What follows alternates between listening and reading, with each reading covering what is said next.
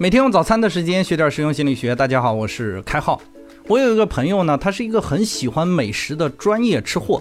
他下载了一个手机软件，专门是去抽各种霸王餐的，而且他每期都会参加。整个城市都在抽取这些霸王餐嘛，而实际的中奖率不过百分之三以内。但是这种小概率依然不能打消他的积极性啊！只要是霸王餐活动，他就不会错过。这种贪恋低概率事件的现象呢，还会发生在公司年会上。每年年会的时候呢，大多数人都会暗搓搓的祈求自己能中大奖，甚至我还看到过公司年会前有人发杨超越的照片来求好运的朋友。按理来说呢，这两种情况其实都是低概率事件，碰到了看一下就行了嘛。但是每期都参加，而且做出了一些无意义的努力行为，这就不符合逻辑了。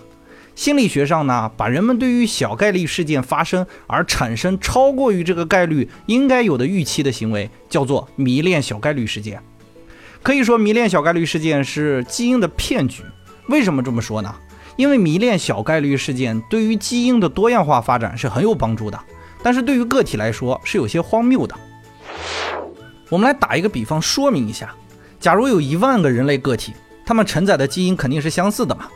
如果基因希望自己更好的复制下去，最好的方式就是多样化尝试嘛，也就是不要把鸡蛋都放在一个篮子里，因为万一选错了，就会遭受灭顶之灾，那人类就灭亡了呀。最合理的做法就是让每一个个体都去尝试各种各样的方向，概率低都不要紧，因为人多机会多嘛，万一成功一个，都有可能繁衍出另外一万个。于是呢，我们的内心总是隐约的觉得。遇到一件事情，我们去试就对了，这是对基因有利的。基因又不会特别关照某一个人，不是说我们人类的基因就偏爱马云。所以呢，这不是我们每个个体的最优策略。基因多样化的尝试是人类作为物种繁衍最好的进化原则，他们才不会理会某一个个体是不是成长的茁壮。自私的基因一书就说明了开浩这个观点。这本书认为，人类是基因的载体。所以呢，很多根植于内心的冲动，其实是为了基因的繁衍，而未必是有利于个体的。说了这么多，总结一下哈，迷恋小概率事件是有利于群体发展的，因此也引发了我们的侥幸心理。如果我们能够客观地认识到概率的含义，也就是说，你再努力一点也不能改变既定概率。比如说，你转发杨超越、转发锦鲤这类的行为，不管你转不转，和你中奖一点关系都没有啊，那你就可以取消掉它嘛。没有过多的寄托，也就不会受小概率事件的影响了。正确的认识概率，就能避免侥幸。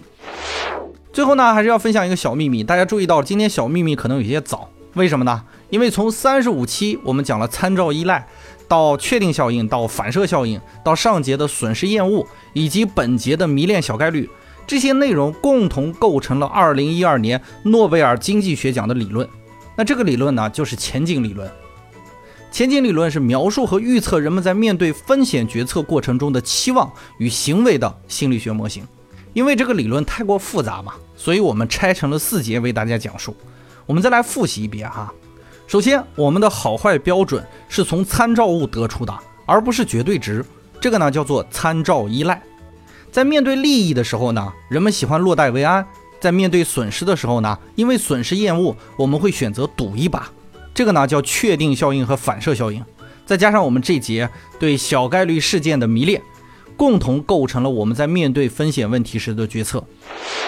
那么了解了什么叫前景理论，对于普通人来说，要怎么样决策才能更加理性呢？可以说，我们每个人的未来都是风险选择，因为我们并不知道明天会怎样。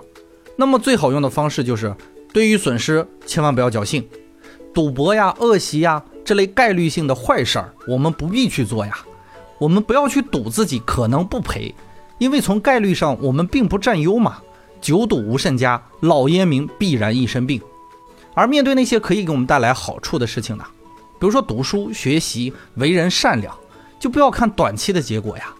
如果我们把目光集中在中短期收益上，就很容易变得世俗。而那些世俗的人未必过得就比那些有理想或者很善良的人要好。对于好事呢，我们要尽可能的把目光放远一些，因为理想和善良是概率占优的好事儿。这些好事儿加以时日，就一定会给我们大惊喜。同样，我们也要清楚，其实我们很害怕失去的呀。但是失去并不是一种剥夺，结束一段互相伤害的感情，删除一个负能量爆表的渣朋友，杜绝一种恶习，这不是什么失去呀，这是开始进入优质生活的必要成本。当我们理解了前景理论，你还怕有什么事情选不对吗？好了，感谢大家宝贵的时间，欢迎持续订阅和关注本专辑，我们下期再见。